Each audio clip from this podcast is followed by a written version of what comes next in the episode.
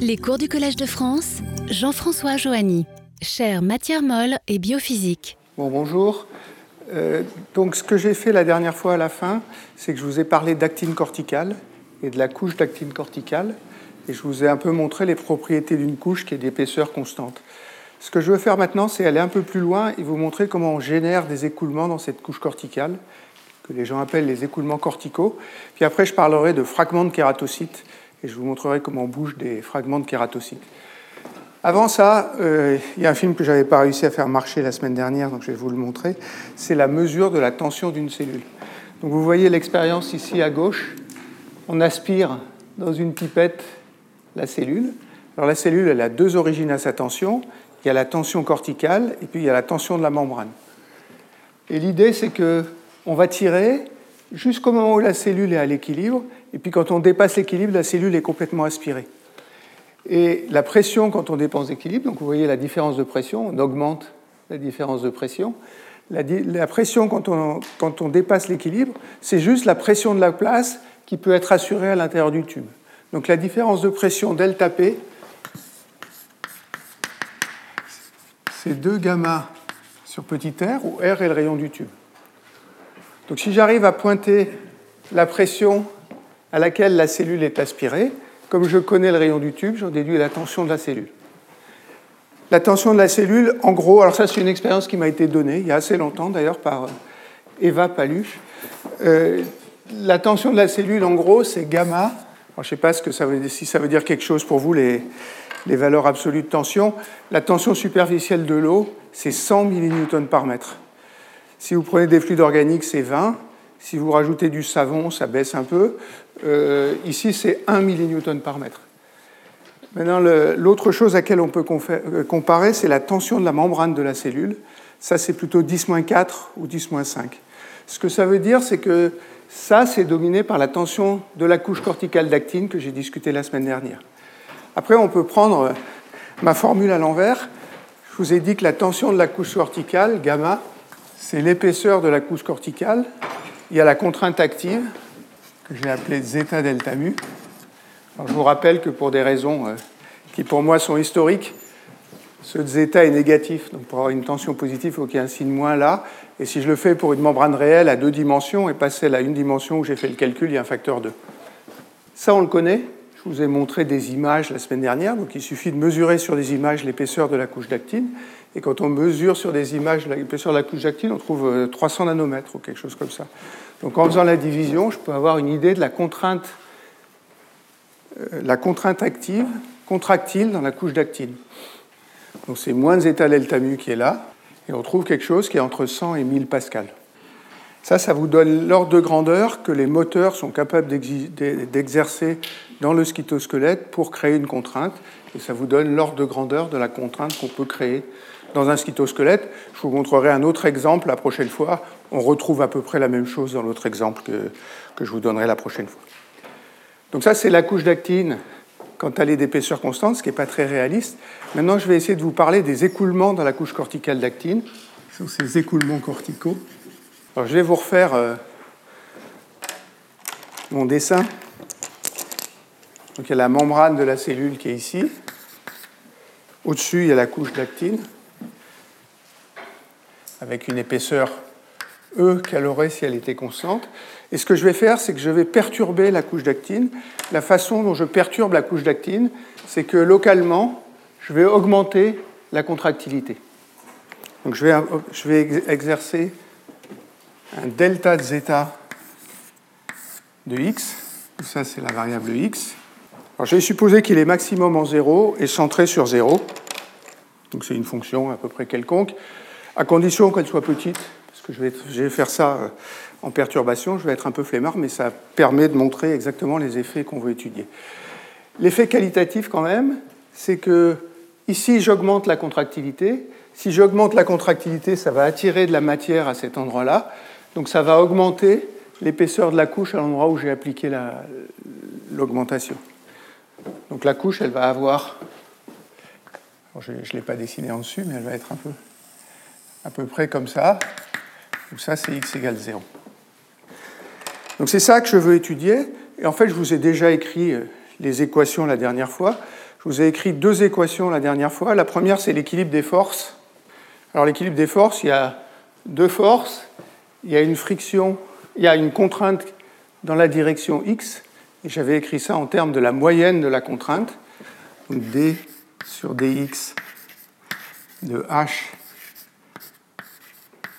sigma bar xx, où je vous rappelle que j'avais moyenné la contrainte sur l'épaisseur, c'est ça que j'appelais sigma bar xx. Donc ça, c'est la force totale dans le, qui, est due, qui est due aux contraintes sur, sur, les deux bords. Et puis il y a une force de, de friction. Ça, c'est égal à zéro. Donc ça, c'est l'équilibre des forces. Alors ce que je vais faire pour me simplifier la vie, parce que je n'ai pas envie de vous écrire des équations compliquées, je vais ignorer la force de friction dans un premier temps. Si j'ignore la force de friction, ça veut dire que la contrainte est constante. Je vais vous réécrire la contrainte et je vais écrire qu'elle est constante. Donc H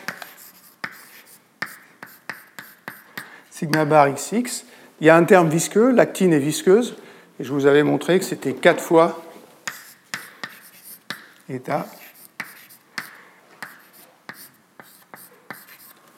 dV sur dx, où V aussi est moyenné sur l'épaisseur, si vous voulez, c'est le flux d'actine. Après, il y a un terme qui est dû à la dépolymérisation. Donc j'avais introduit un taux de dépolymérisation. Donc si, je le multiplie par l'épaisseur, il va y avoir un terme 2 fois état KD fois H. Il y a un terme qui est dû à la polymérisation, moins 2 états VP. Et puis il y a la contrainte active plus moins zeta delta mu, c'est la contrainte active que j'avais au départ, puis j'ai rajouté ce delta de zeta de x.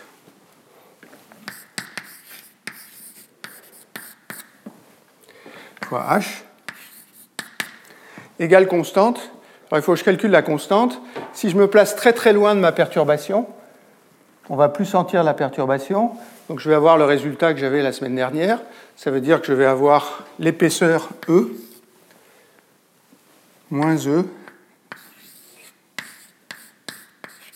fois zeta delta mu, où E c'est l'épaisseur, et l'épaisseur moyenne, je vous rappelle qu'elle est fixée par le processus que j'avais appelé de trade milling, de polymérisation et de dépolymérisation. E, c'est Vp sur Kd. Euh, je vais insister sur le fait que ces choses-là viennent d'articles d'Hervé Turlier. On a eu des grandes discussions. On s'est mis d'accord sur le fait que c'était ça la bonne, la bonne équation et c'est ça qui conduit à la bonne contrainte. C'est un peu différent de ce qui est écrit dans les. Il manque un H ici. Merci. Euh, et puis j'avais écrit une deuxième équation.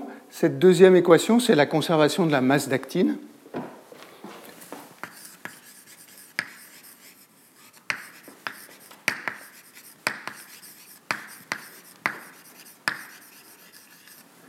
DH sur dt, il y a un terme qui est le flux d'actine qui est transporté par la vitesse. Ça, c'est moins d sur dx de hv. Il y a un terme de polymérisation, et ça polymérise à la vitesse vp par en dessous. Donc c'est plus vp. Et puis il y a un terme de dépolymérisation, moins kd h. Ce que je veux faire maintenant, c'est supposer que ma perturbation ici est petite et tout linéariser, c'est-à-dire je vais écrire que h c'est E plus delta H, et je vais écrire que le champ de vitesse n'est pas nul, et ce que je veux calculer, c'est à la fois delta H, le changement local d'épaisseur, qui est cette courbe-là, mais aussi le champ de vitesse dans la couche corticale. Alors, je prends l'équation d'ici. Euh, ce terme-là, donc j'écris que les termes, les termes à l'ordre 0, ils vont me donner moins E de zeta delta mu, hein, puisque c'est comme ça que j'ai choisi l'épaisseur. Donc je prends que les corrections. Ici, dv sur dx est petit, donc je peux remplacer h par e. Donc ça fait 4 états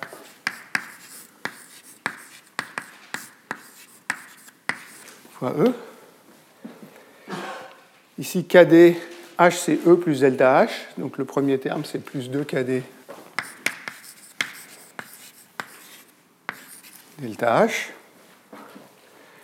Le 2 état VP, il n'a pas de perturbation, lui. Je n'ai pas, perturbé la polymérisation.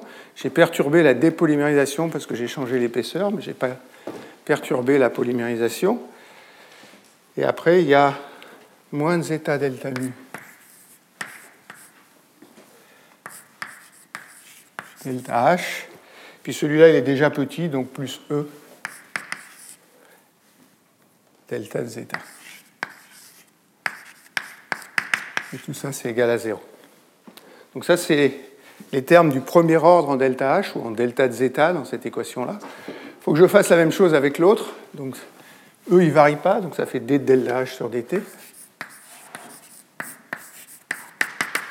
Égal. Vx va être petit, donc je peux remplacer H par E. Ça fait moins E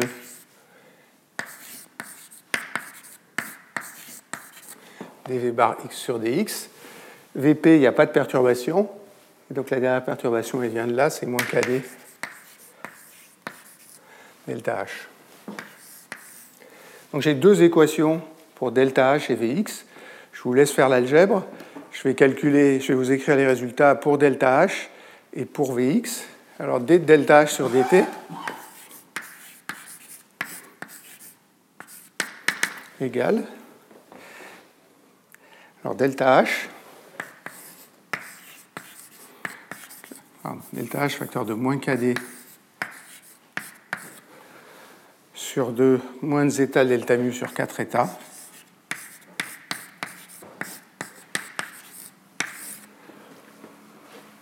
Plus delta de zeta euh, delta mu sur, je sais pas combien de états, sur 4 états. Donc un delta nu là. Ça, ça vous donne la variation de l'épaisseur en fonction du temps. Vous voyez qu'il y a une chose importante qui est le signe de ce terme-là, parce que si ce terme-là est négatif, ça veut dire que delta H va relaxer vers 0 ou va relaxer vers une perturbation finie. Si ce terme-là est positif, la couche corticale est instable. Donc l'instabilité de la couche corticale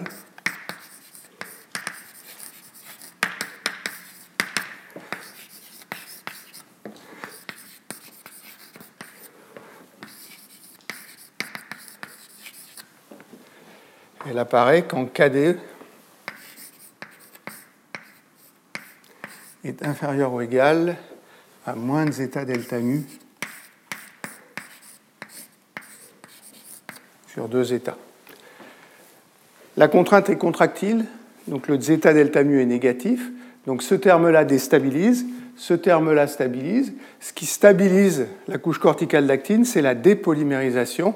Si la dépolymérisation est trop petite, trop petite devant la couche active, l'épaisseur va augmenter exponentiellement avec le temps et la couche corticale est instable. Donc évidemment, pour regarder le champ de vitesse, je vais supposer que la couche est stable. Hein.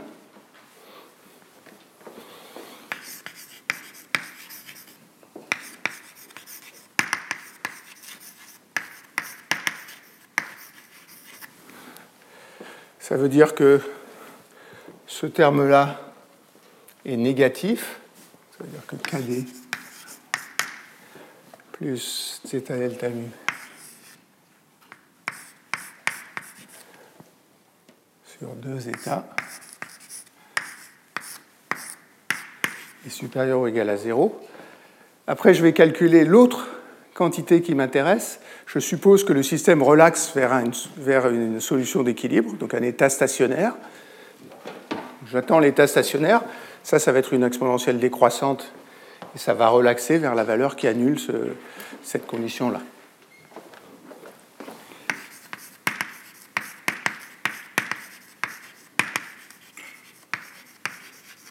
Alors l'état stationnaire, c'est delta H égale ça va être proportionnel à delta de zeta fois delta mu,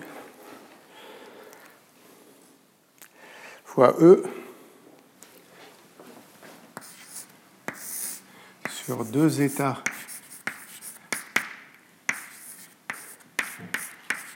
KD plus zeta delta mu. Comme je vous l'avais dit, c'est proportionnel à delta de zeta. Le dénominateur est positif parce que la couche est stable. Et donc ça veut dire que delta H est grand là où delta de zeta est grand. Delta de zeta, je l'ai centré en 0. Donc en 0, la couche est la plus épaisse. Et puis l'épaisseur de la couche décroît comme ça, exactement comme zeta delta. Donc ça, c'est quelque chose qu'on pouvait attendre. Ce qui est peut-être un peu moins trivial pour vous, c'est que ça génère un champ de vitesse. Donc j'ai une autre variable que je ne connais pas, qui est dxvx, qui est là, et qui est là. Donc il faut remplacer euh, delta h là-dedans, puis vous trouvez dxvx.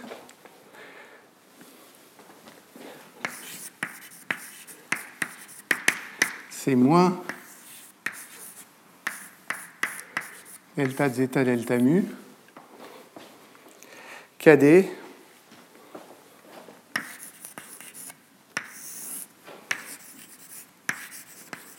sur 2 zeta kd plus zeta delta mu.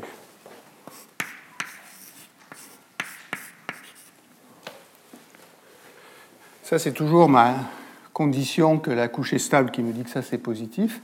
Donc ça veut dire que dxvx est négatif. Alors je vais vous tracer l'allure de dxvx. Hein. Donc je trace x. Comme mon problème est symétrique, la vitesse doit être nulle en 0. La vitesse est nulle en 0 et dxvx est négatif. Maintenant, si je vais très loin, delta, de zeta vaut 0. Donc si je vais très loin, la dérivée de la vitesse est nulle, donc la vitesse est constante. Donc ça va faire un truc comme ça.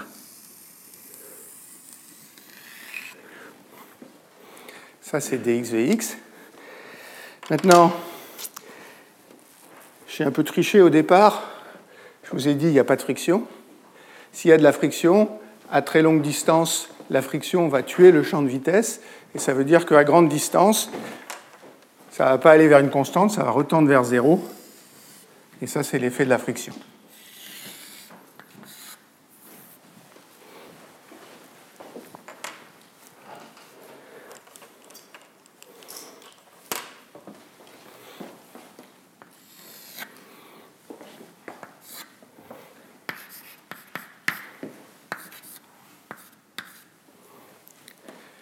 Alors le mécanisme de l'écoutement cortical, hein, c'est que si je suis ici, la vitesse est positive. La vitesse est positive, ça amène de la matière ici. Ici, c'est l'endroit où le film est épais. Là où le film est épais, la, polymérisation la dépolymérisation est plus grande. Donc je transporte de la matière ici qui est dépolymérisée jusqu'à ce qu'on atteigne l'état stationnaire. Si je regarde de ce côté-là, la vitesse est négative. La vitesse négative transporte, pareil, la matière vers le centre. Donc le champ de vitesse, il est comme ça.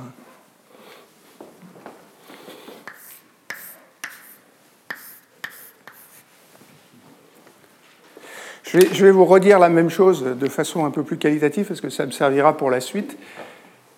Ici, j'ai une activité, j'ai une activité qui est plus grande et l'épaisseur est plus grande.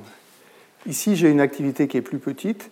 Les écoulements, ils vont de l'activité plus petite vers l'activité plus grande. Donc, ils tirent le, lactine vers l'endroit où l'activité est plus grande. C'est ça l'origine des écoulements corticaux, notamment dans une cellule. J'ai un dernier point. Je vais vous parler de polarisation de la couche corticale. C'est troisièmement.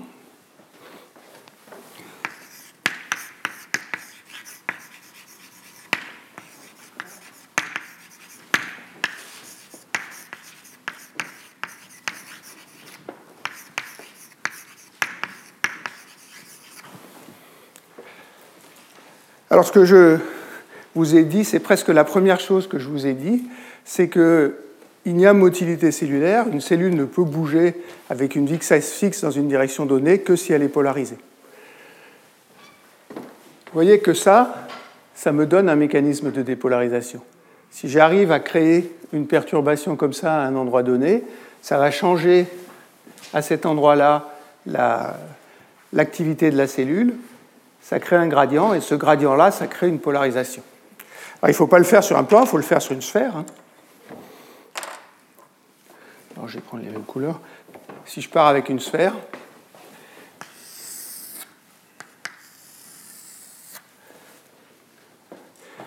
si j'augmente delta de zeta de ce côté-là, alors je vais faire autre chose, je ne vais pas l'augmenter, je vais le diminuer, parce que ça correspond à l'expérience que je vais vous montrer dans une minute. Donc je vais avoir un delta de zeta qui est, négatif. Ça veut dire qu'à cet endroit-là, la courge corticale est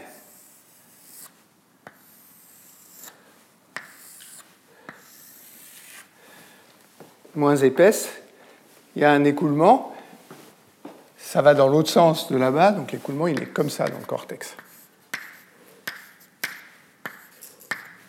Et puis ici, la couche corticale va être plus épaisse, la dépolymérisation sera plus importante. Alors ce que je veux vous montrer, et ça, c'est quelque chose pour le faire. Il faut que j'amène un signal ici. Donc j'induis la polarisation avec un signal extérieur.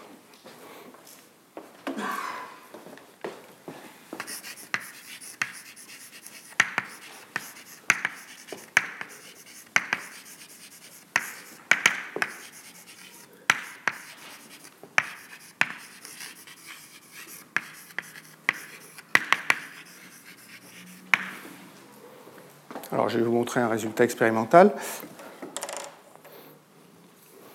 C'est une, expérience sur laquelle on avait travaillé avec Hervé Turlier. Ce que vous voyez là, euh, c'est une cellule, alors c'est une, cellule 3T3. Et puis ce qu'ils font, alors c'est l'équipe, c'est Philippe Bain dans l'équipe de Maïté Copé, c'est qu'ils approchent une bille et ils touchent la cellule. Et c'est important, vous allez voir qu'ils touchent la cellule. Quand ils touchent la cellule, la, cellule se déforme. Une fois que la cellule est, anisotrope comme ça, la tension est anisotrope. Si vous rendez la tension non homogène le long d'un objet, ça va changer la forme. Vous allez voir ce qui se passe. La cellule qui était ronde devient une espèce de poire.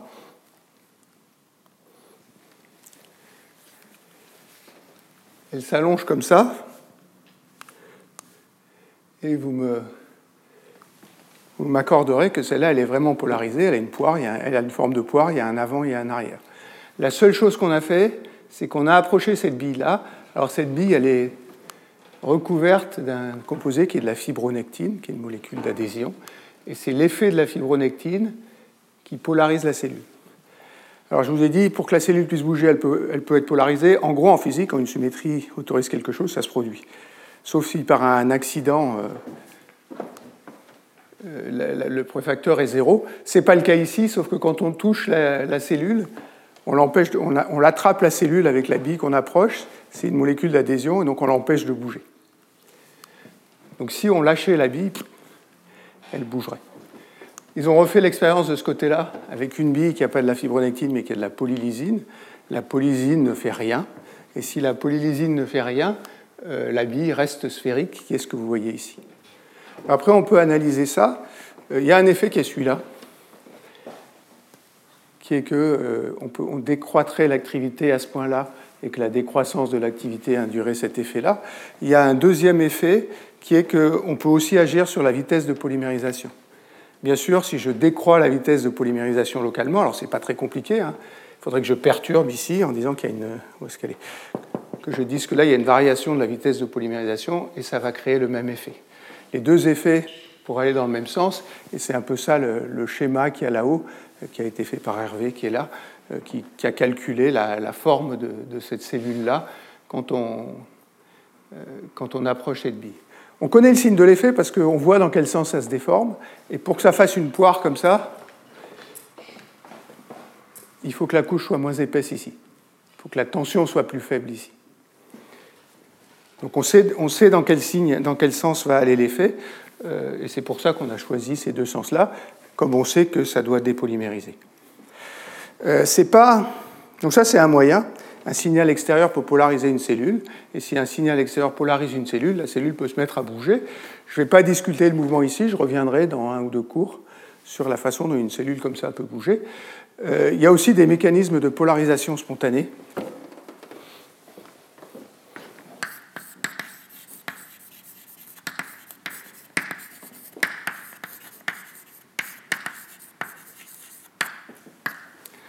Euh, c'est un, mécanisme que les physiciens aiment bien. Ce que j'entends par là, c'est que je peux partir d'une cellule qui a une symétrie sphérique comme la cellule qui est là-haut. Et puis spontanément, le cortex de la cellule brise la symétrie, la cellule devient anisotrope et elle peut bouger. Euh, il y a probablement plusieurs mécanismes pour ça. Euh, il y en a un que je vais vous citer qui est dû à Rhoda Hawkins.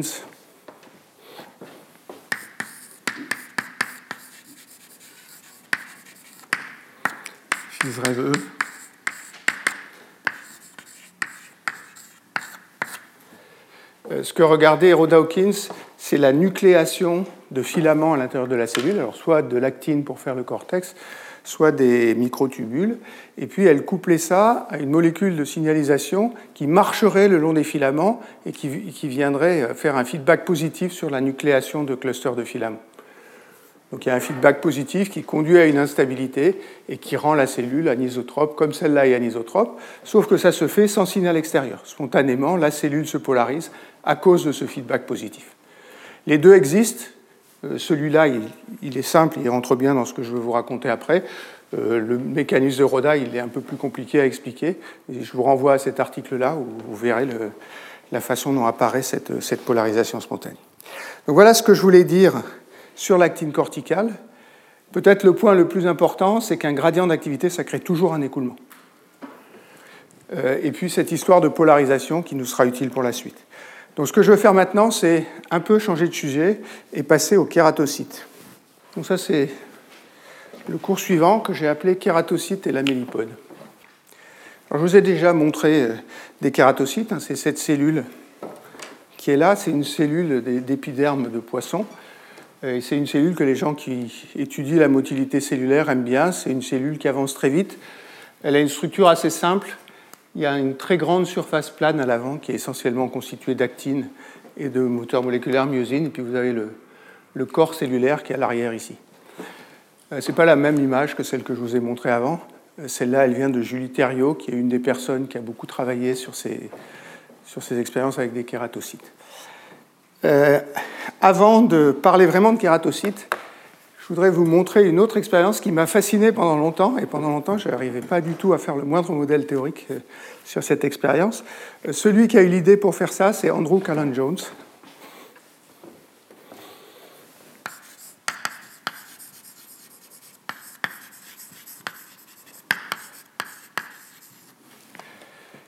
Et ce ce qu'on va étudier, c'est ce que Verkovsky a appelé des fragments de kératocytes.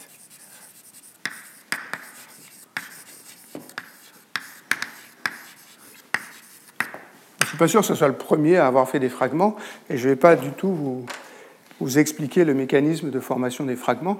Ce que fait Verkovsky, c'est qu'il prend un kératocyte comme ça, il ajoute une drogue, et puis quand il ajoute une drogue, se détache de la partie avant, de la partie plate, des petites parties de ce, de ce lamellipode, qui sont des fragments, et qui peuvent rester sur la surface comme des cercles à peu près parfaitement circulaires pendant des temps assez longs.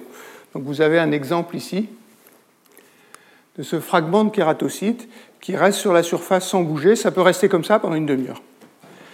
Alors ces fragments, on les aime bien parce que c'est des choses qui sont à peu près parfaitement plates. Du point de vue biologique, c'est extrêmement simple. En gros, il y a de l'actine et de la myosine à l'intérieur. Ce n'est pas tout à fait vrai, je crois qu'il y a des mitochondries non aussi qui régénèrent l'ATP, mais en gros, c'est à peu près tout ce qu'il y a. Donc pour un physicien théoricien, c'est parfait. Euh, ce que vous avez, donc ça c'est une image de fluorescence d'un kératocyte qui est vue par-dessus. Ce qui est marqué en bleu, c'est l'actine. Vous voyez que l'actine se concentre au bord ici. Ça, c'est parce que l'actine polymérise par le bord.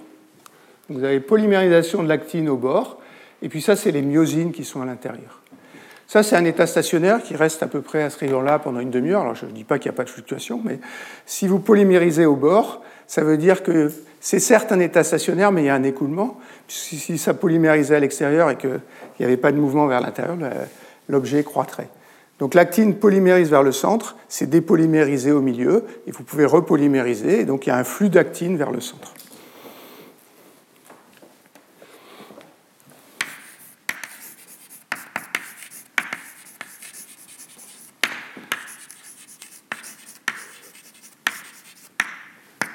Qui est due à la polymérisation à l'extérieur et la dépolymérisation à l'intérieur. Alors l'expérience que je trouve fabuleuse, c'est cette expérience-là, qui est faite par M. Verkovsky. Alors, elle est toute petite, là. On va la relancer. Hein. Vous voyez, ce qu'il fait là, c'est qu'il va vers ce fragment, et le mot qu'il utilise dans l'article, je l'ai relu hier soir parce que je voulais utiliser le même mot que lui, c'est qu'il pousse un tout petit peu le kératocyte avec une fibre de verre.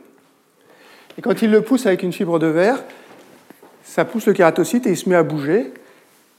Il bouge avec une forme, je vais vous la remettre, qui est à peu près la même que celle du. Le fragment bouge avec une forme qui est à peu près la même que celle du kératocyte au départ.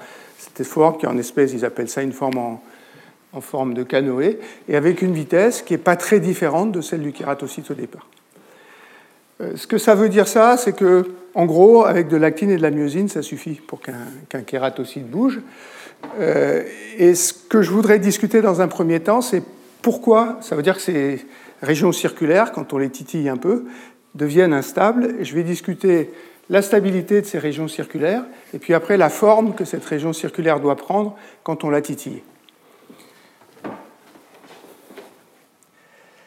Alors, je vais appeler ça les instabilités des fragments. Donc, au départ, mon fragment, c'est un cercle. Il a un rayon R.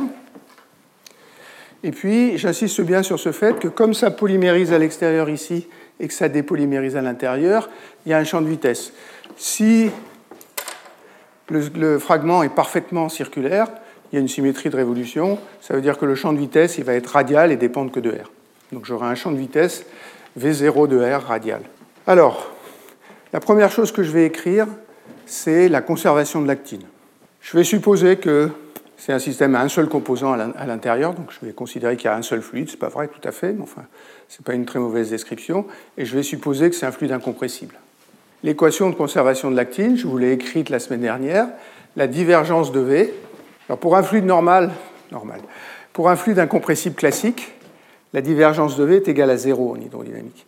Ceci dit, là, il y a la dépolymérisation, la dépolymérisation se fait avec un taux KD localement, et donc la divergence de V pour un fluide qui dépolymérise, c'est divergence de V égale moins KD, c'est ce que je vous ai montré la semaine dernière. Là, vous pouvez écrire la divergence en coordonnées cylindriques pour décrire ça. Et la solution pour la vitesse est extrêmement simple. La solution pour la vitesse, c'est V, c'est V0, hein, égale moins KD R sur 2. Maintenant, il y a une chose que je ne connais pas. Je vous ai dit, il y a un rayon ici, mais je ne connais pas ce rayon. Alors, comment est-ce que je vais faire pour écrire ce rayon? Je vais regarder à quelle vitesse avance ce point ici. La vitesse à laquelle il avance, c'est dr sur dt. dr sur dt, il y a deux effets. Hein. c'est comme les exemples que j'ai discutés la dernière fois. Il y a l'effet de la polymérisation. J'ajoute de la matière ici et ça fait avancer la surface. Donc ça, c'est V polymérisation. Puis il y a aussi le fait que l'actine bouge. Alors l'actine, elle bouge vers l'intérieur, il y a une vitesse, je vais mettre plus V, mais V est négatif. Maintenant, je peux remplacer V par sa valeur, et je trouve que dr sur dt égale 0 euh, si R égale 2, Vp sur Kd. Donc rien qu'avec la conservation de l'actine, si ça polymérise au bord et que ça dépolymérise à l'intérieur, ça me fixe le rayon qui est 2Vp sur Kd. Je ne suis pas tout à fait fini avec l'état stationnaire. Je vais écrire l'équation d'équilibre des forces de l'actine maintenant. Alors bien sûr, ce que j'ai envie de faire, c'est ce que j'ai fait dans le cours précédent, c'est-à-dire de considérer l'actine comme un fluide actif. Je vais encore simplifier, je vais faire plus simple que ça, je vais ignorer le terme actif. Je vous montrerai après pourquoi je l'ai ignoré, hein. on peut le remettre et je vous dirai ce que ça fait. Mais pour l'instant, donc, je considère que c'est un fluide simple. Je mets actif entre parenthèses et puis j'ignore l'activité. Donc ce fluide simple, il a une viscosité que je vais appeler état, et puis il y a une friction sur la surface en dessous que je vais appeler xi je vous ai dit au premier cours que ce que je vais faire, c'est ignorer l'inertie tout le temps. Donc l'équation d'un fluide où j'ignore l'inertie, c'est l'équation de Stokes à laquelle il faut que je rajoute la friction.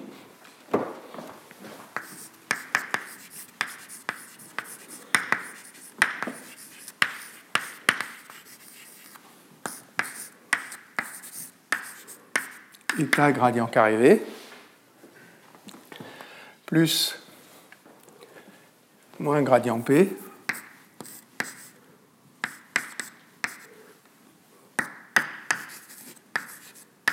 égale XIV. Ça, c'est l'équation de Stokes si je mettais 0 de ce côté-là. J'ai rajouté une friction, ça c'est un coefficient de friction par unité de surface. Maintenant, j'ai deux mécanismes qui décident de l'énergie. J'ai la viscosité du fluide et j'ai la friction sur le substrat. Si je compare ces deux termes-là, c'est ce que j'ai fait il y a deux cours, ça me définit une longueur. Je vais appeler lambda, qui est telle que lambda 2 égale état sur. Ce que je vais faire, c'est que je vais supposer que la viscosité est négligeable.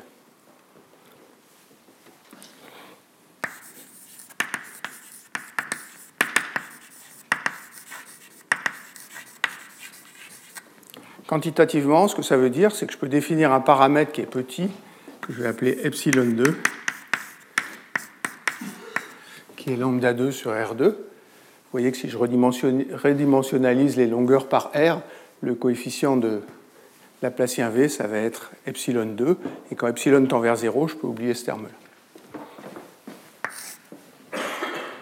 Alors ça, c'est une équation qui est extrêmement bien connue de gens qui font de l'ingénierie. C'est ce qu'on appelle la loi de Darcy.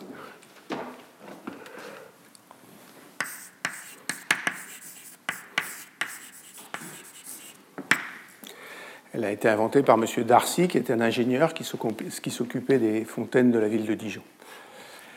Mais vous voyez que je connais V, V radial est égal à moins, sur, moins KDR sur 2. Ça, c'est juste dP sur dr dans la direction radiale. Donc si j'intègre, je calcule la pression. Donc j'ai le champ de pression. Et alors, il faut que je l'écrive correctement.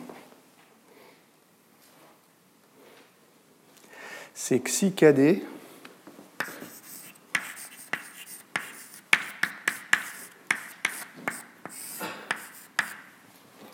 sur 4 plus gamma sur R. Comme la vitesse est proportionnelle à R, quand j'intègre, ça va me donner le terme en K2R2. Puis après, il faut que je écrive une condition aux limites au bord. La condition aux limites au bord, c'est que P de R, P de R, c'est là, c'est à l'intérieur, c'est à l'intérieur de la courbure. Donc P de R, c'est la pression extérieure plus gamma sur R.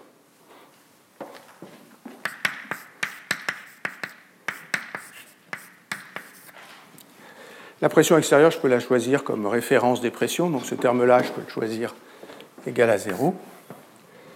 Et si vous faites petit r égale grand R, ce terme-là s'annule et ça donne bien que P de R est égal à gamma sur R. Le point sur lequel je veux insister pour comprendre qualitativement ce que je vais faire, c'est que P est croissant avec R. Donc P augmente avec R ou diminue quand R diminue.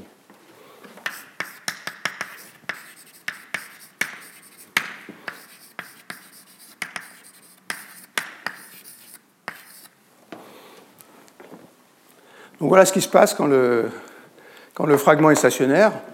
C'est extrêmement facile de tout calculer. Et on a toutes les quantités qui peuvent nous intéresser, la pression, le champ de vitesse. Maintenant, ce que je vais faire, c'est je vais rajouter une perturbation.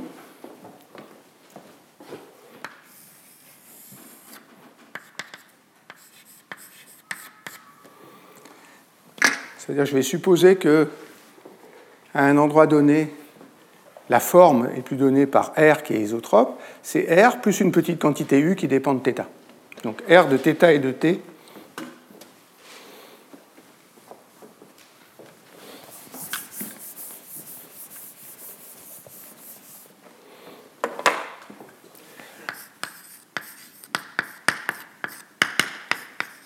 Également rayon R qui était le rayon fixé par la polymérisation, qui est écrit quelque part ici plus U de θ et de t.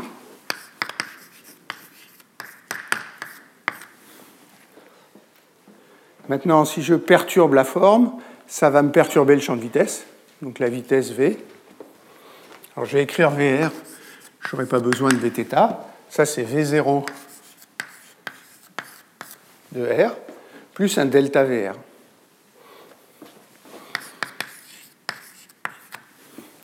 Il y a aussi une perturbation de la pression. P, c'est P0.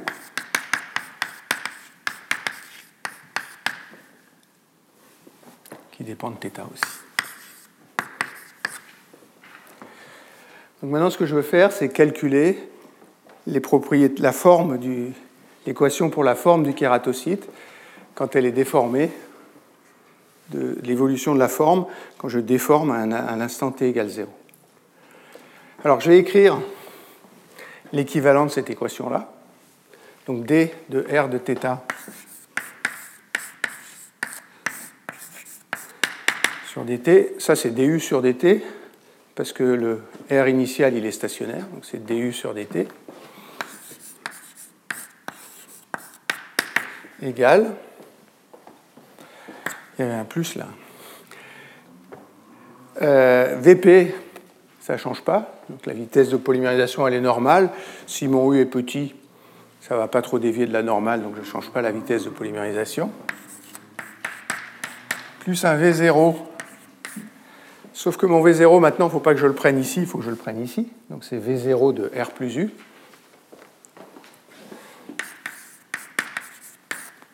Plus delta VR. Celui-là, je peux le prendre au point grand R parce que la correction en U, elle me fera une terme du deuxième ordre, donc je ne vais, pas, vais pas la prendre en route. Donc voilà ce que j'ai envie d'écrire. Les termes d'ordre 0 s'annulent, c'est-à-dire que Vp plus V0 de R, c'est égal à 0. Donc il me reste le terme en U ici, cette fonction est linéaire. Donc ça fait moins KD U sur 2 plus delta VR de R et je vais insister sur le fait qu'il dépend de θ ici. Donc voilà comment varie le rayon si je sais calculer ce delta VR. Après, je peux revenir à mon équation de Darcy.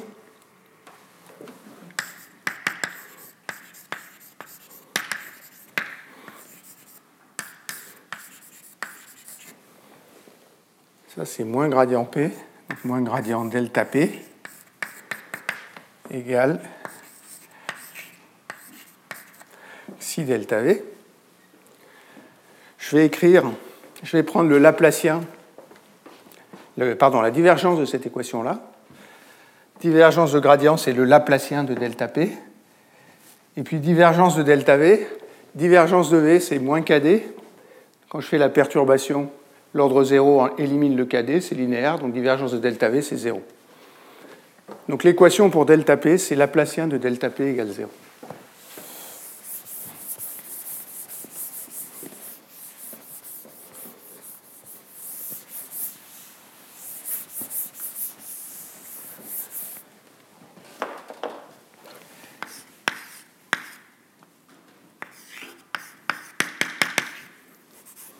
c'est une équation de Laplace j'ai un problème qui, naturellement, euh, est une déviation du cercle. Donc évidemment, je vais tout décomposer en mode de Fourier.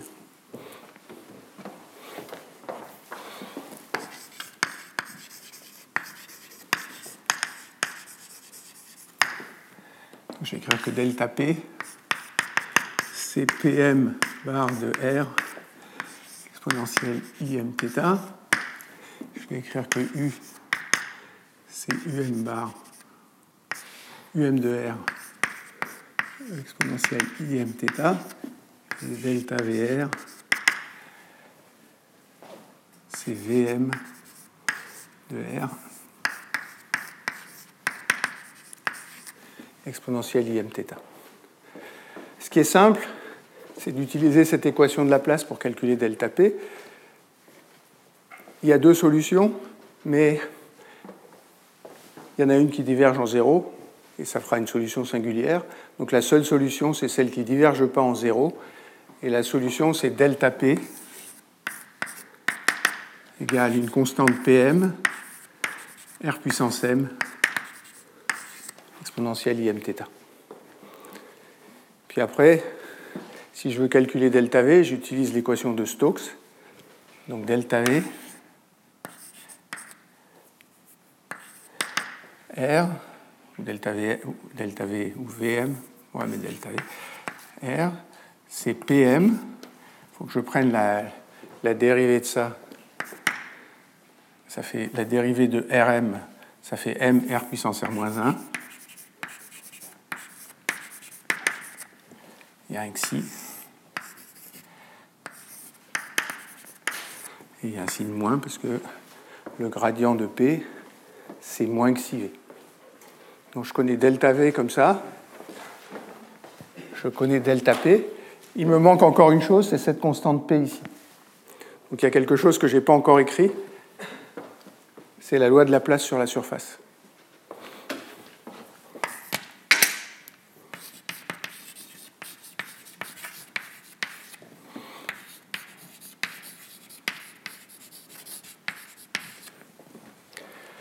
Donc ça, c'est l'équivalent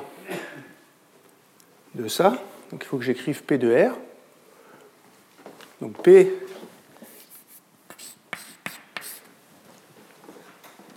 au bord, c'est P de R plus U.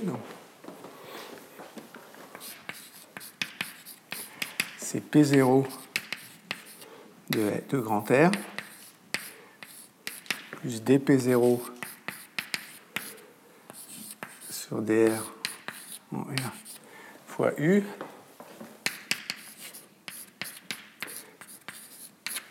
plus delta P de grand R.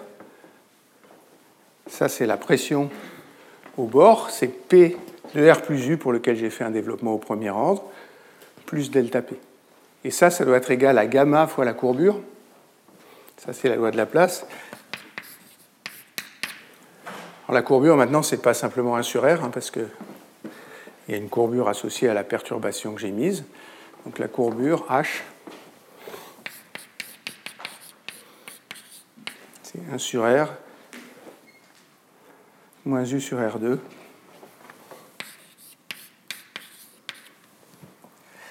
moins 1 sur R2 D2U sur dθ2. Ça, je le connais. Ça, je le connais. Ça, ça va être quelque chose qui dépend de PM. Et ça va me permettre de calculer PM, cette histoire-là. Donc je calcule PM. Si je calcule PM, je connais delta VR et je peux reporter dans l'équation qui est ici, et ça va me donner une équation pour le mode de Fourier de mode M.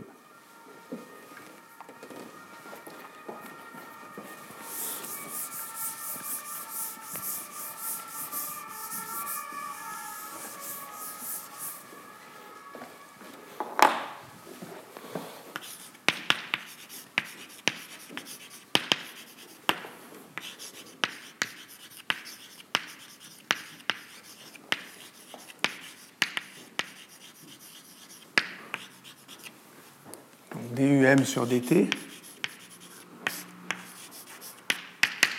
égale oméga m fois u.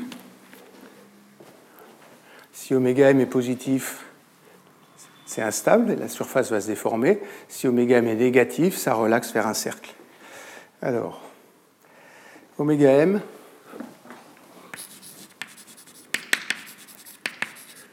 c'est m-1 kd facteur de 1,5.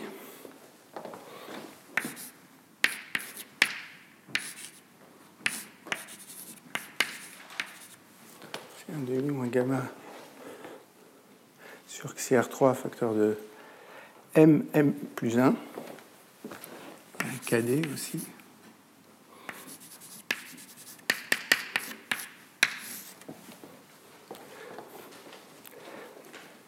N. Oui, il y a un cadet, parce que j'ai mis cadet en facteur. Ça veut dire que ce terme-là déstabilise. Cette fois-là, la, déstabilisation elle est proportionnelle à cadet. Ce terme-là stabilise. Ça, il y a un peu deux termes là-dedans. Il y en a un qu'on comprend bien, c'est que si j'augmente la tension de surface, à la fin, ça sera tellement difficile de déformer l'interface que ça doit être stable. Ce qui est un peu moins trivial, c'est que plus je rends la friction petite, plus c'est stable. Pourquoi? Parce que la force, c'est la force de friction sur le substrat, et c'est la, polymérisation qui crée le mouvement, et la force de friction qui va être ce qui déstabilise, plus la, plus friction est petite, moins elle va être importante, et plus ça va être stable. Donc voilà un, premier point. Euh, un deuxième point, c'est qu'il y a des choses particulières pour m égale 0. En fait, pour m égale 0, le problème n'existe pas, parce que m égale 0, c'est le cas où je dilate la surface de façon uniforme. Mais je vous ai dit que l'air était constante, donc il n'y a pas de problème pour m égale 0, il n'y a pas de modulation L égale 0.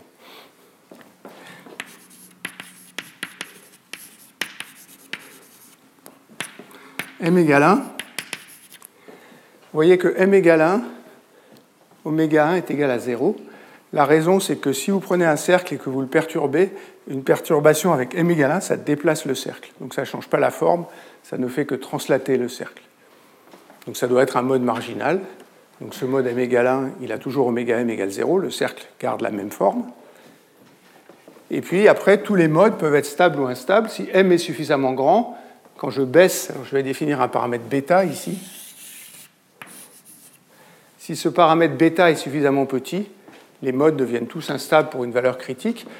Quand j'abaisse bêta, donc je pars, de quelque chose de stable, bêta est très grand. Si je baisse bêta, le premier mode qui devient instable, c'est le mode m égale 2.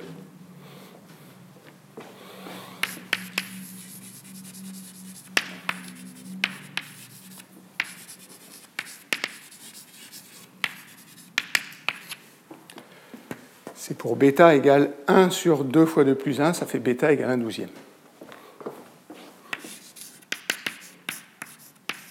Si je continue à déformer, m égale 3 devient instable, m égale 4 devient instable pour des valeurs un peu plus grandes.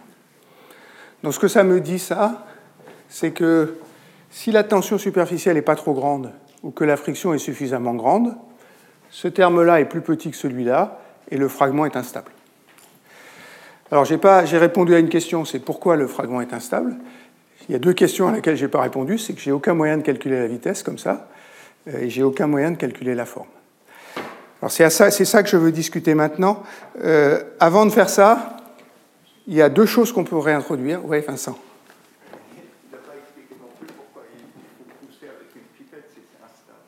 Attends, on va y arriver peut-être après. Ce qu'il est en train de dire, et c'est une bonne question, c'est que il faut pousser avec une pipette, donc spontanément, ça ne se produit pas. je vais te montrer un truc qui suggère pourquoi ça se produit. Je n'ai pas d'explication très claire de ça. Ça. Sort de ce modèle-là. Avant ça, je veux rajouter deux choses. Je veux rajouter la viscosité et je veux rajouter la contrainte active.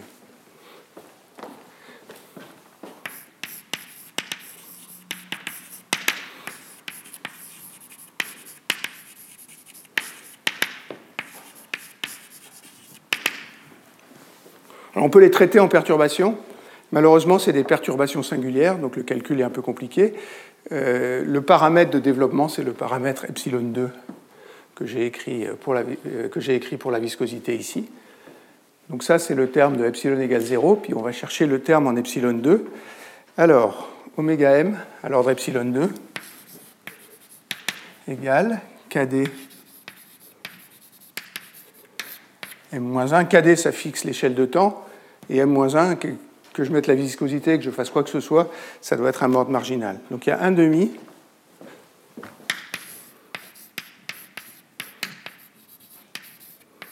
en plus epsilon 2, facteur 2, zeta delta mu sur eta kd,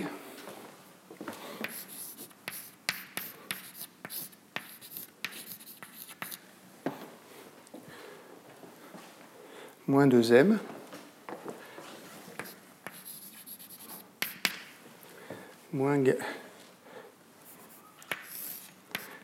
Moins, bêta fois mm plus 1.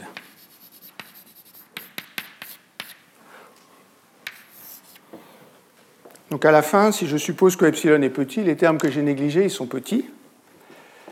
Euh, il y en a un qui est simple. La correction qui est due à la viscosité, c'est ça. La viscosité, elle est cachée dans epsilon 2. Epsilon 2 est proportionnel à la viscosité.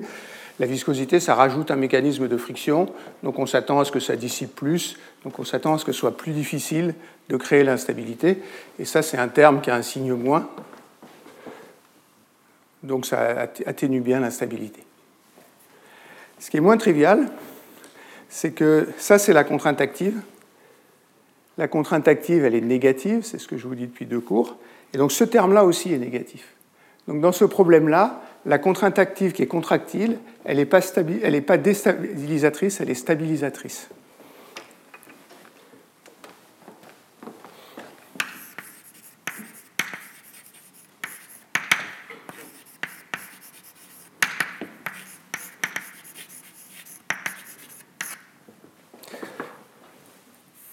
Sauf que j'ai un peu triché parce que le calcul n'a pas été fait extrêmement proprement. Ce qu'a fait Andrew, c'est qu'il a supposé que la polarisation restait radiale et il a introduit la contrainte active si la polarisation reste radiale. Je pense que c'est pour ça que la contrainte active est civilisatrice. Je vais vous montrer dans un petit moment que euh, si, je, si, je, si, je, prends le problème plus général, la contrainte active peut-être déstabilise la chose. Maintenant, ce que je vais essayer de discuter, c'est le mouvement du, du fragment.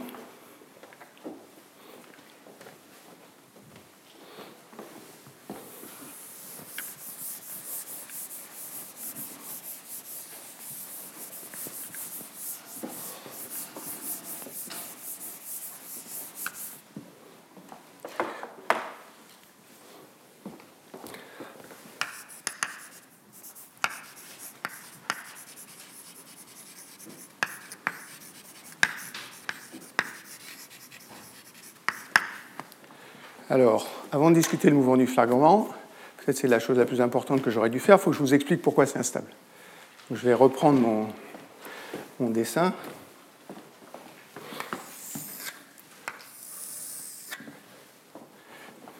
Supposez que je fais une perturbation comme ça. Si je fais une perturbation comme ça, je vous ai dit que la pression était croissante. Ça veut dire que, et la pression au centre va pratiquement pas bouger. Donc ça veut dire que si la pression est croissante, la pression est négative ici. Si la pression est négative, pour maintenir la condition aux limites, il faut que je rajoute une pression positive. Et cette pression positive va pousser ce fragment-là vers l'intérieur. Cet argument-là, c'est le même que l'explication de l'instabilité de Safman-Taylor. Donc cette instabilité-là, et on le voit bien, hein, parce que les équations, les, les, instabilités qui sont basées sur le Laplacien d'une pression qui est égale à zéro, ça ressemble toujours beaucoup à l'équation de Safman-Taylor. Et à cet ordre linéaire-là, le calcul que je vous ai fait, c'est plus ou moins le calcul de l'instabilité de Safman-Taylor. Alors pour ceux qui ne savent pas, l'instabilité de Safman-Taylor, ça se fait entre deux plaques très très proches les unes des autres, quelques millimètres alors que les places font quelque chose comme un mètre. Vous mettez un fluide visqueux à l'intérieur et vous poussez le fluide visqueux avec un fluide non visqueux, et ça fait des superbes doigts. Euh, c'est la même instabilité que ça, c'est la même à l'ordre linéaire, c'est plus tout à fait pareil à l'ordre non linéaire. Mais une fois qu'on a réalisé que ça ressemble à l'instabilité de Safman-Taylor, il faut que ça se passe comme ça. C'est-à-dire il faut que euh, quand, la, quand la tension de surface est grande, ça soit stable, et quand la tension de surface est petite, c'est instable. Il y a aussi un terme linéaire en Q, hein, si vous faites en, vecteur d'onde, si vous regardez l'instabilité de Safman-Taylor. Donc les gens qui ont étudié ça, en gros, il y a deux groupes. C'est des experts de l'instabilité de Safman-Taylor. Il y a Jaume Casadmunt,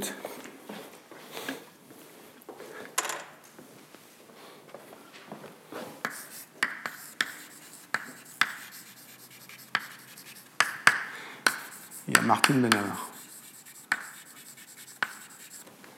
Alors, Jaume Casadmund, c'est avec Carles Blanche dans Fils Revelators en 2013.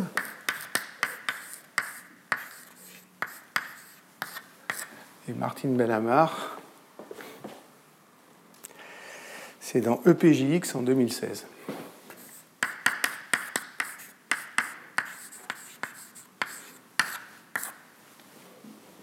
Alors les deux, c'est un peu la seule chose commune entre ces deux, euh, ces deux travaux. Euh, on fait ça en utilisant des méthodes de transformation conforme. Ça, c'est assez naturel. Hein. On sait que quand il y a des problèmes laplaciens à deux dimensions, quand on utilise des méthodes de transformation conforme, en général, ça aide. Mais c'est vraiment le seul point commun entre ces deux articles-là. Euh, et ils sont partis tous les deux sur des extensions du problème non linéaire qui sont complètement différentes. Et tous les deux trouvent une vitesse et une forme pour le fragment. Je vais commencer par celui de Jaume Casadmunt, euh, Jaume Casadmut, il a pris exactement le modèle initial. C'est-à-dire qu'il n'y a pas de contrainte active, il n'y a pas de viscosité. Donc c'est le problème qui correspond à cette instabilité-là. Il y a un paramètre ici qui, gouverne l'instabilité qui est bêta.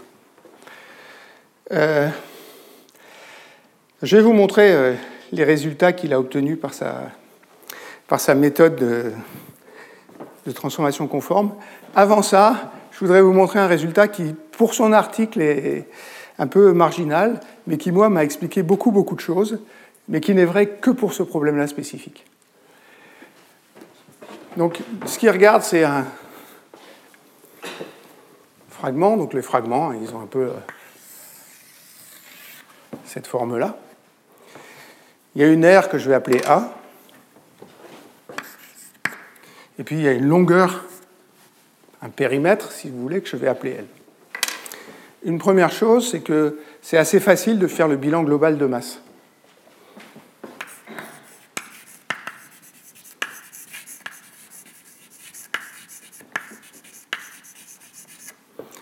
Je vais calculer dA sur dt. Pourquoi est-ce que la masse change? Elle change parce que j'ajoute de la matière par polymérisation. La vitesse à laquelle je la rajoute, c'est Vp le long de la normale. Et puis, je le fais le long du bord. Donc, ce qui augmente l'air, c'est L fois Vp. Puis, ce qui diminue l'air, c'est la dépolymérisation. J'ai dit qu'il y avait un taux de dépolymérisation constante. Si j'intègre, ça va être le taux de dépolymérisation fois l'air, donc moins Kp fois A. Et vous voyez que LVP égale Kp fois égale euh, Kd, pardon. Si vous écrivez ça, vous allez retrouver le rayon que j'ai écrit tout à l'heure. C'est normal, hein, ça marche pour une forme quelconque, mais ça marche pour, euh, pour la forme circulaire. Ce qu'ils font après, je vais le faire pas tout à fait dans le même langage qu'eux, parce qu'ils le font avec des variables complexes, donc je vous ai enlevé les variables complexes qui me paraissent un peu compliquer le problème. C'est qu'ils disent, en fait, on peut essayer de calculer d'autres quantités qui restent constantes.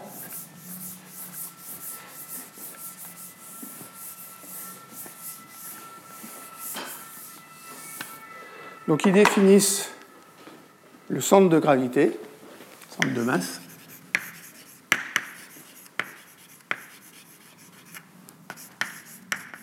Rg, c'est 1 sur A, somme sur toute cette région oméga qui est à l'intérieur ici, de RDS. Et ce qu'il calcule, alors il calcule ça parce que. Oui. Tout ça, c'est entouré d'une membrane qui est ici. La membrane, si, si ça se passe très très lentement, au fur et à mesure que le processus se fait, euh, la tension de surface peut varier. Ou la, membrane on peut rajouter de la membrane et la tension de surface est, j'allais dire, bufferisée, tamponnée à une valeur qui est à peu près constante. Donc si, tu ne regardes pas à des échelles de quelques secondes, c'est une, demi-minute hein, les temps de relaxation, ou une minute les temps de relaxation de la tension de surface. ça n'a même pas besoin de l'attendre, elle relaxe vers une valeur constante. Comment? Non, il y a des lipides, il y a des réservoirs de lipides à l'intérieur et ça doit exister aussi à l'intérieur de ces fragments. Donc ce à quoi il s'intéresse, c'est ça. Et il calcule une quantité qui, pour moi, n'a pas vraiment de sens physique, mais qui s'avère donner un résultat intéressant. Il calcule d sur dt de A fois Rg.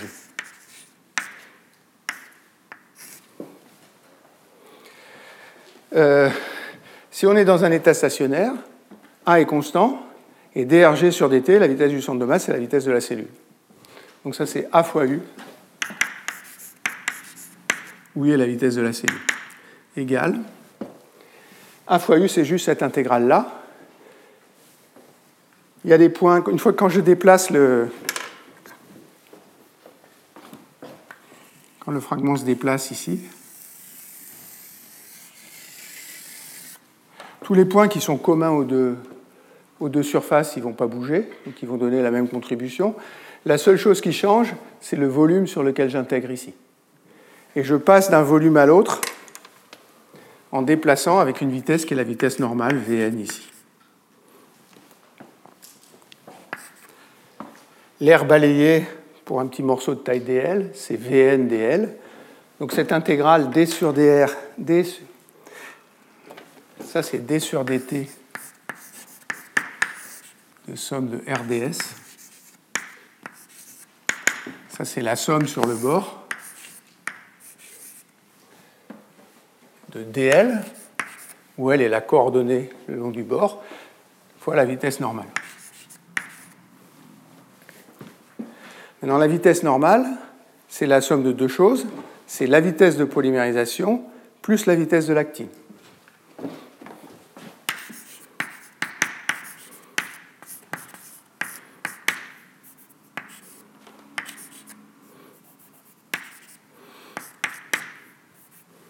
Ça, c'est la vitesse normale de l'actine.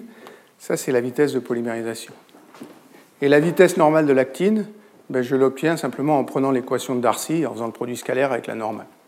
Donc Vn, c'est euh, xi Vn, c'est xi scalaire V, mais xi V c'est moins gradient P, c'est moins euh, gradient P moins n scalaire gradient P. Donc Vn, c'est moins n scalaire gradient P sur Xi. Après ici, j'ai deux termes, donc AU, c'est somme dl sur le bord de la, surface VP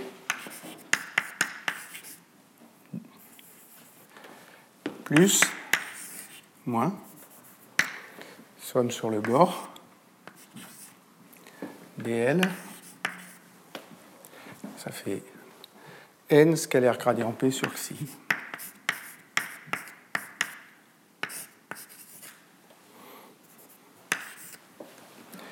Celui-là, je vais le garder comme ça, et il manque le R.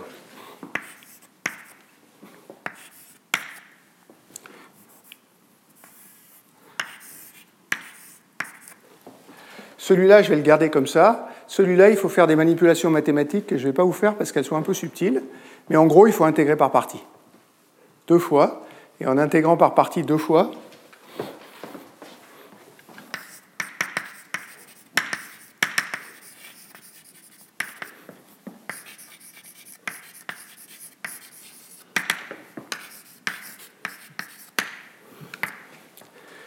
quand on voit le, calcul qui est dans l'appendice de leur article, euh, tout se passe bien.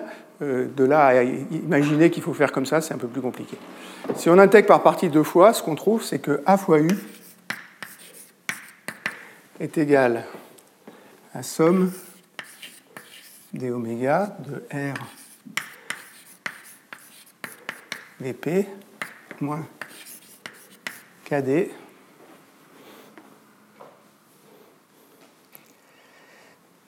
somme sur oméga de RDS.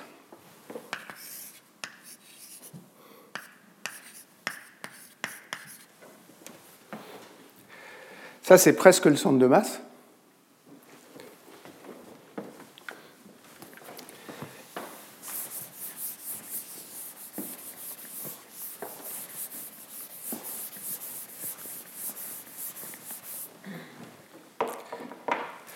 ça fait AU égale VP 1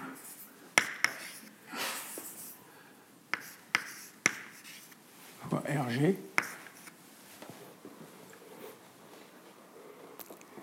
euh, ouais, moins KD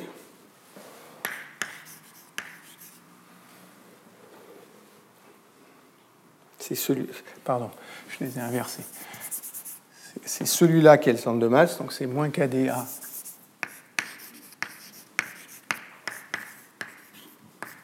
fois RG plus VP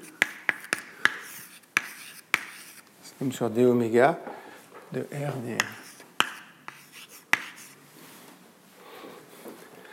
Alors ça, c'est une interprétation géométrique simple. Si je dis qu'il y a une masse qui est simplement le long de la courbe jaune ici, ça c'est le centre de masse de la courbe qui fait le tour. C'est le centre de masse du périmètre. Donc je vais définir RL.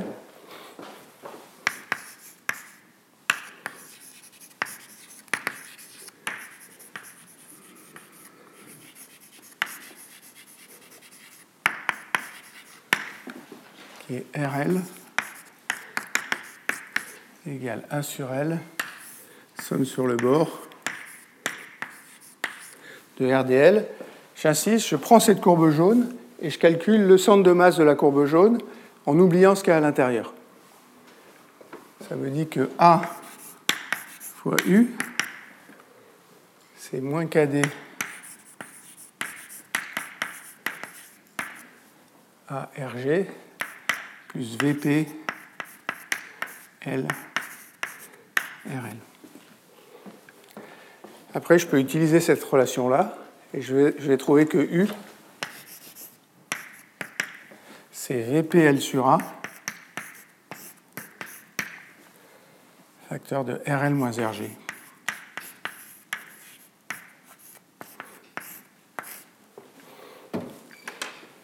J'insiste, quelle que soit la forme, si elle bouge à vitesse constante, il faut que la vitesse constante à laquelle elle bouge, c'est VPL sur A, facteur de RL moins GRG. En particulier, ça veut dire que si vous avez des formes qui sont trop symétriques, des formes qui sont symétriques par, rapport à un, axe au milieu ici, et symétriques par, deux axes, par rapport à deux axes perpendiculaires, quelles que soient ces formes-là, on va trouver que RL est égal à RG, et ces formes-là ne peuvent pas bouger. Donc pour que la forme puisse bouger, il faut que le centre de masse de la courbe qui fait le tour soit égal au centre de masse de la surface qui est à l'intérieur. Ne soit pas égal au centre de masse de la surface qui est à l'intérieur.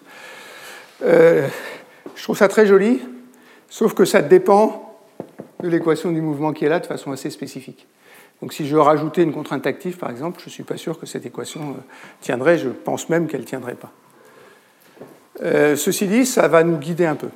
Alors après, il faut un calcul numérique. Hein. Il faut un calcul numérique en,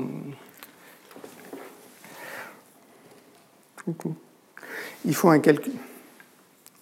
Je ne veux, pas voir ça. Il faut un calcul numérique en, utilisant une méthode de transformation conforme. Donc ils font des développements en série dans le plan complexe. Ils gardent un certain nombre de termes et le résultat de leur calcul numérique est symbolisé ici. Donc ce qui varie, c'est le paramètre bêta. Ce qui varie, c'est le paramètre bêta, qui est le même que celui que j'ai. Quand bêta est grand, tout est stable. Quand ils, quand ils descendent bêta, ils arrivent à bêta 2, qui est la valeur pour laquelle le mode 2 est instable, qui est cette valeur de 1 douzième. Puis après, il y a une deuxième chose qui se passe à bêta 3, qui est la valeur où ce mode 3 est instable, qui est 1 sur 3 fois 4 fois 2, qui est 1 sur 24. Ce que vous voyez ici, après, ce qu'ils ont reporté, c'est qu'ils ont regardé dans un plan où ils tracent l'air de la cellule qui se déplace à vitesse constante en fonction de bêta. Et il trouve tout un tas de branches dans ce plan-là, qui sont des courbes, des, branchements de, de, cet axe où A serait égal à 0. Vous avez une courbe comme ça, vous avez tout un tas de régions qui sont instables. Quand ils augmentent le nombre de termes dans la série qu'ils utilisent, il y a de plus en plus de régions instables. Donc ce qu'ils disent, c'est qu'il y a plus ou moins une infinité de branches qui partent de ce point-là, et une infinité de branches qui partent de ce point-là qui sont instables. Euh, Peut-être pour illustrer ça un peu mieux, ce qu'ils ont fait, c'est qu'ils sont partis pour deux valeurs. Alors celle-là, c'est bêta égale 0,06, qui sont partis d'ici, de cette forme-là.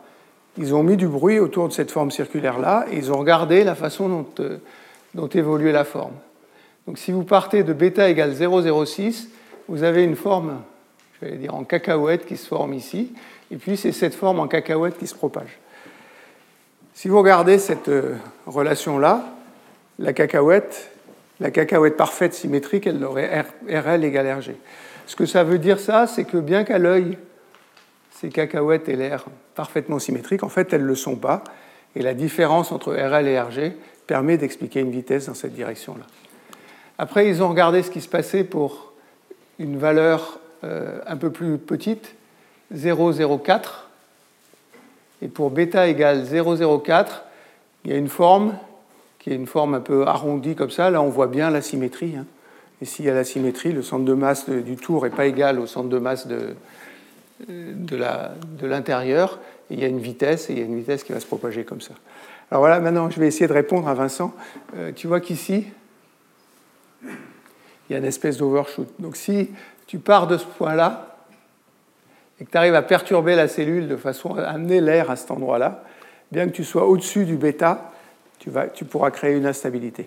Alors comment est-ce qu'il faut faire ça, je ne sais pas, et comment ça se passe en pratique, je ne sais pas, mais S'il y a quelque chose dans cette théorie-là qui dit qu'on peut arriver à une transition discontinue, à mon avis, il faut le chercher dans cette courbe ici. Ils ont aussi tracé la vitesse. Il y a un truc assez étrange, c'est que si vous regardez ce point-là, la vitesse s'annule s'annule extrêmement vite. C'est-à-dire il y a une singularité essentielle, c'est exponentielle moins 1 sur la distance à ce point-là. Vous voyez les, variations de la vitesse, ça c'est la vitesse divisée par la vitesse de polymérisation. Ici c'est 10-2, puis quand vous vous rapprochez du point critique qui est là, boum, elle tombe et elle tombe infiniment vite.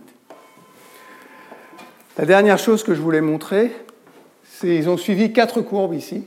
Donc deux qui arrivent au point B2, qui sont les courbes B, B et D, non B et C, B et A, et deux qui arrivent au point B3, qui sont A et C. Voilà les quatre branches qu'ils ont suivies. Ça, c'est ces formes en forme de cacahuète. Euh, à bon oeil, à bois, elles sont parfaitement symétriques. Euh, j'ai été posé la question à Carles Blanche qui dit euh, Je ne sais plus très bien quelle valeur on a utilisée pour le paramètre bêta. Si ça se trouve, ils ont pris des valeurs qui sont très très proches de, de bêta 2. Et s'ils ont pris des valeurs qui sont très très proches du seuil, la vitesse est extrêmement faible. Et si la vitesse est extrêmement faible, on ne voit pas à l'œil la, symétrie. Euh, si la vitesse est 10-12, la, surface doit être à peu près symétrique. pour moi, ça veut dire que ça ne bouge pas. Hein, mais quelque part, formellement, ça bouge. Euh, celle-là, c'est ce qui correspond à cette forme-là. Puis il y a des formes un peu plus compliquées. Euh, quand vous êtes à gauche, la tension de surface est plus grande, donc bêta est plus grand. Bêta décroît comme ça et la vitesse augmente comme ça. Cette forme-là ressemble assez bien à des formes de fragments. Euh, cette forme-là ressemble aussi à des formes de cellules qui bougent.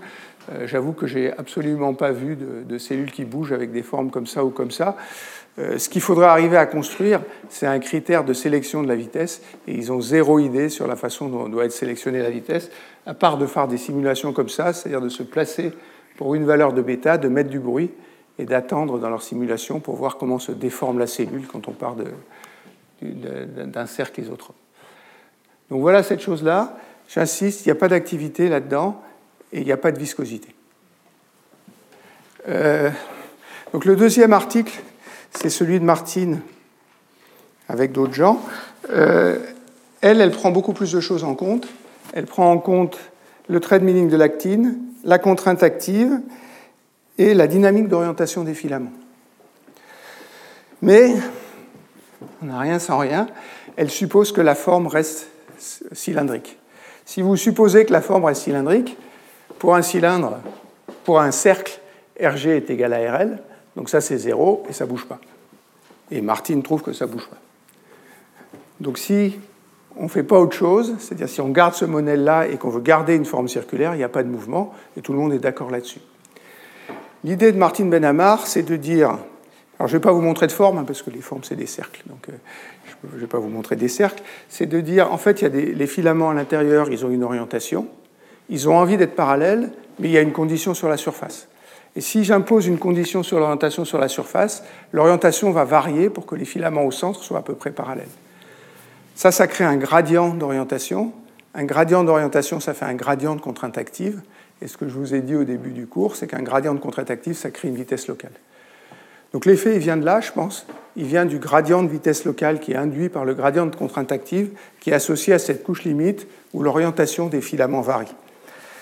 La vitesse est extrêmement différente, puisqu'à la fin, ce qu'il trouve, c'est que la vitesse d'avancée, elle est proportionnelle à la contrainte active, donc zeta delta U sur xi fois R, point S, où S c'est le paramètre d'ordre nématique, et il y a un signe moins. S c'est le paramètre d'ordre nématique au centre de, de la cellule, qui est circulaire. Ça vous dit combien parallèles sont les filaments au centre de la cellule. Pour moi, ça c'est l'effet que je décrivais tout à l'heure. À cause du gradient d'orientation, il y a un gradient de contrainte active. Ça, ça crée une vitesse, et c'est la friction associée à cette vitesse qui crée la vitesse, de la cellule. Ça, c'est un mécanisme qui est un peu compliqué dans ce cas-là, et les calculs sont extrêmement techniques, mais ce mécanisme-là, on le retrouvera dans les cours suivants pour, des, modèles un peu beaucoup, plus simples. Donc voilà ce que j'ai compris euh, sur les fragments. Euh, cet effet-là est important je pense que ces effets-là sont importants aussi. Quelque part, il faudrait arriver à mettre tout ça ensemble. euh, les deux sont quand même extrêmement techniques. Hein, vous pouvez regarder les, articles. Donc je vois assez peu d'espoir de prendre en compte tous ces effets-là et tous ces effets-là. Je pense que c'est pour ça que Martine s'est confiné à des, cellules qui étaient complètement circulaires et que Jaume n'a surtout pas voulu travailler avec, des, avec une contrainte active. Retrouvez tous les contenus du Collège de France sur www.colège-2-france.fr.